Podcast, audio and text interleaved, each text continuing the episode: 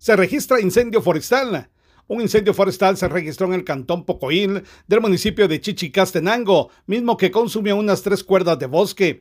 Bomberos municipales departamentales de la estación número 3 se movilizaron al lugar a bordo de la unidad BD-17, donde elaboraron por alrededor de 45 minutos para controlar este siniestro y utilizaron unos 800 galones de agua hasta controlarlo en su totalidad y así evitar que se siguiera expandiendo. Desde Emisoras Unidas Quichén, el 90 reportó Carlos Recinos. Primera en noticias, primera en deportes.